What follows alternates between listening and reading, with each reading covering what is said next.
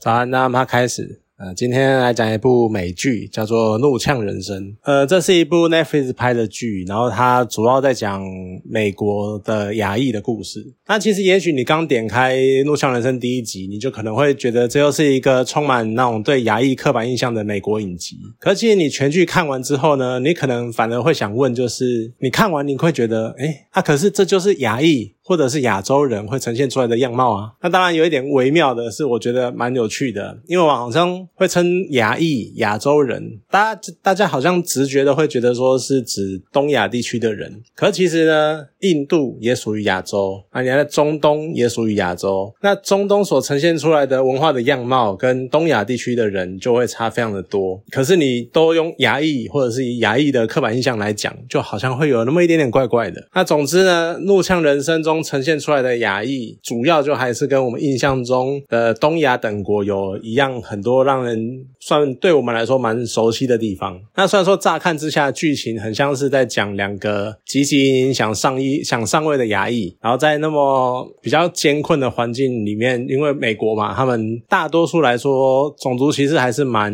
现在可能有稍微消除一点，但是还是蛮就是严重的。那他们用各式各样的手段呢，各自想要出人头地。那电影啊不，影集一开始呢就是一个路怒事件，然后把他们两个人串接起来，也串接了两个故事的一个桥梁。可是你看最后，就是两个主角他们之间的那种对谈，然后再回顾这十集影集发生的事情，我觉得影集其实呈现了东亚文化区的两个蛮大的劣根性，就是一个是都是别人的错，然后另外一个是惯性的隐瞒。那像史蒂芬连他饰演的丹尼。你也许一开始会觉得说他的遭遭遇很令人同情，就可能也会觉得说他被韩国的传统文化束缚的太紧。可是其实有一句老话叫做“可怜之人必有可恨之处”。你就前半段看他好像常常为了局势所逼啊，然后做出很多不情愿的选择。但是到了后期呢，你慢慢就可以看得出来，其实他很多事情都有选择的余地，是他的选择每一次你可能会说选错吧，或者是选择的失误，然后让他走进了今天的死巷子。可是他就表现的好像他只是很无奈的说，我只是随波逐流啊，我只是环境逼我做出这样的选择啊，怎样怎样的。而且他甚至于到后来就明明发现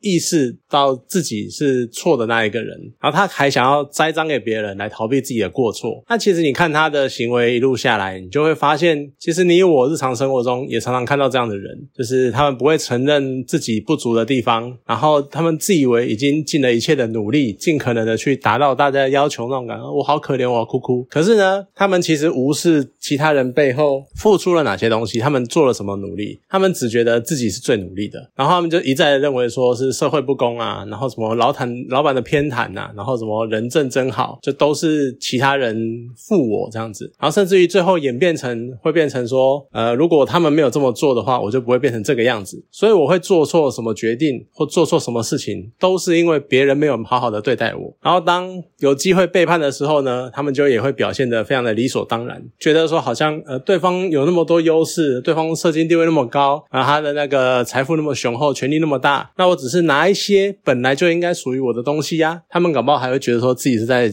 执行一种很正义的感觉，我是一个正义的天使，啊，我只是在用我的力量去消灭这一些不公不义。但是他们完全没有想到说，其实都是你自己的问题，而你只觉得说错的都是别人的。那另外一方面呢，黄爱丽饰演的艾美，她在影集是推动剧情的算重要的主角，就几乎每一段故事进展都源自于她想要隐瞒真相，然后引发出更多的问题。你看，像其实后面很多事情早一点承认说她是路怒事件的主角之一。那后面很多剧情就不会发生了。可是他就一直想要用很多其他的原因跟其他的理由来掩饰这一切。就像很多人遇到事情都会直觉的想要呃大事化小，然后小事化无。他们总觉得世间的所有事情都可以用化的化掉，他从来没有想过就是我要去正面的直面问题，然后才能够真正的去解决问题。那他们经常就保持一种呃鸵鸟心态，然后缺乏那种正面回忆的勇气。然后就像我们很常讲的，你讲一个谎要用十个谎，甚至于百个。千个谎来圆，然后呢，整件事情就会像一个不断膨胀的气球，然后你整天就怀着那种气球越来越大、越来越大，然后要爆炸了，然后可是我怕它爆炸，所以我又。你又我又拼命的往里面灌气，然后拼命的让它不要缩掉或爆炸干嘛的，然后就怀着那个恐惧战战兢兢的过日子。那直到有一天呢，气球真的爆炸了，同一时间呢，你的心态就崩溃了，然后你就会觉得啊，反正算了啊，就 OK 啊那样，然后就一股脑把一切所有的能量全部都释放出来，结果反而导致一种毁灭性的结果，就是把整个世界都毁灭那种感觉。所以其实你看剧中的亚裔，然后甚至于是两个主角，他们其实都有这两种特质，是或多或少，或者是看呃编剧想要去强调哪一个部分这样子。那其实每个人呢，他们都自认委屈，然后想要维持整个表面的和平。就譬如说明明老公外遇，明明老公精神出轨，然后他们还要维持婚姻的和谐。那明明妈妈没有钱的，他还是想要呃儿子好好的过日子这样子。然后他们就一直不断的隐瞒真实的想法，然后还有整个一切的事实。然后他们无视台面下的那种暗潮汹涌，然后各式各样存在的问题。然后呢，他们又用那种种呃，那不是我的问题，或那不是我造成的问题，或那个问题是他们搞的，跟我没有关系。然后来麻醉自己，就是逃避这些问题。这些问题跟我没有关系，所以不要来找我这样子。所以你环顾四周的，然后他们环顾四周的那个人事物，然后你再想一想，你们呃，我们平常待人处事的那种方式，就是你去看《怒呛人生》，他到底演的是真的是那种明明很少数的偏见，但却被放大，就是它是一种偏见，是一种刻板印象呢？还是他其是在讲一个事实？只是那个事实，我们一般的亚洲人不呃东亚的人不敢面对，然后我们试图想要用一句啊，那个只是亚洲西方人对亚洲的那种刻板印象啦，然后来带过，然后来掩饰，来逃避这一个存在在我们文化圈里面长久以来存在的问题。那其实剧中我真的很喜欢一句话，是丹尼说的，他对于他对艾丽艾美讲：“你他妈的还真的证明了这个西方的心理咨询完全不适用在东方人身上。”那当然可能那也是一种刻板印象，可是你平常在影视作品看到西方的那种心理咨询，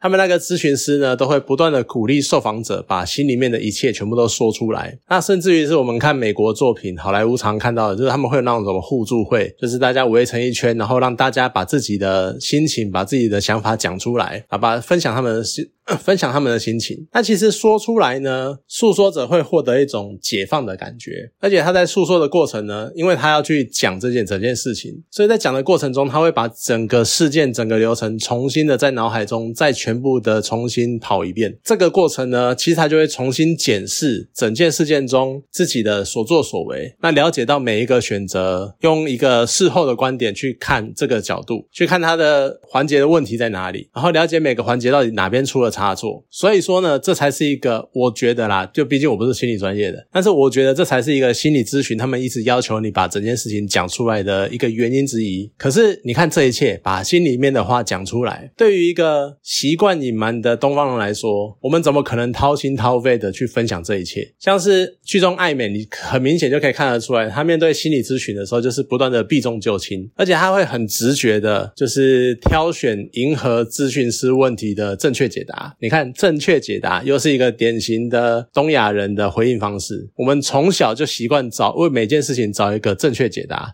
好像这个正确解答出来之后，这个问题就会解决了，就消失就不存在了这样子。然后呢，而且就算是一遍一遍的去重复整件事情的经过，然后就会认为，然后这些我们都会认为都是别人的错的东方人，我们又怎么可能会从事件的经过中发现到我们自己的不足之处呢？就我们都会觉得说啊，这件事情就是他的问题啊，就是他的问题啊。那讲到这边这个环节重复了三百遍，你还是会觉得说这是那个谁谁谁的问题，跟我没有关系。那一次的复。复述呢，他们反而会加深，就是那个真的是那个该死王八蛋的那个错误。所以我觉得这句话真的是整部剧讽刺的最精准的一句话。那其实说回来呢，你看着这一切，然后你又看着爱美她生小孩，然后小孩的那个样子，然后再看着，因为爱美有很严重的家庭的问题。你看，像她从小，她有带到她小时候，然后有一些很多的阴影是从小时候开始。其实我看这一段是蛮有感触的，因为爱美会开始有一种感觉是。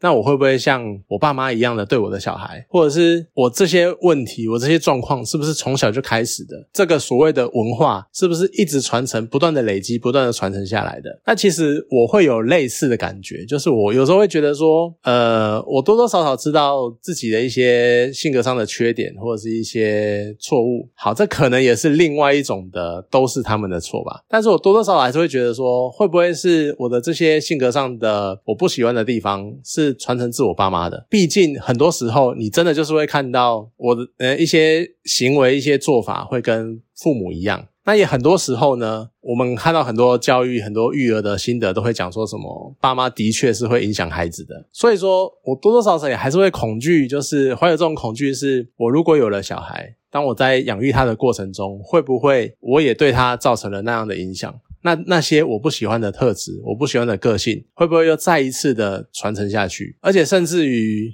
有的时候，那还不是一个你想要刻意避就避得掉的东西，因为很多事情、太多东西，什么观念、价值观什么的，都是一种潜移默化的结果。所以有时候你是在不知不觉中去引导你的小孩变得跟你一模一样，我就会开始有时候真的是会烦恼这件事情。所以我选择一个比较极端的方式，是我决定不生小孩啦。那当然这是一个相当极端、相当其实也是蛮鸵鸟的一种 做法。但是我就是觉得一部分我不生小孩，有一部分原因是因为这一个。那我。觉得《入枪人生》呢，其实是一个你真的看了之后，你会有用一种好像在看着别人的故事去反想自己，反过来想自己生活或者是从小到大所经历的一切，所谓的文化冲击，所谓的文化的背景，还有你们。整个传统，整个东亚传统所带来的影响，所以我觉得可能对于亚洲人来，呃，可能对于美国人来说，对于国外的人来说，他们只是再一次的可能去更加深他们的刻板印象，或者是更深入的去了解。但是对于东亚，对于亚裔美国人，对于在东亚的我们来看，可能是另外一种能够反省自己，或者是去想一想自己的文化过程、文化传承过程中有哪一些地方是可能我们需要去注意，或者是可能去需要去修正的。好啦，今天这部部。作品呢，就讲到这边，好，谢谢大家。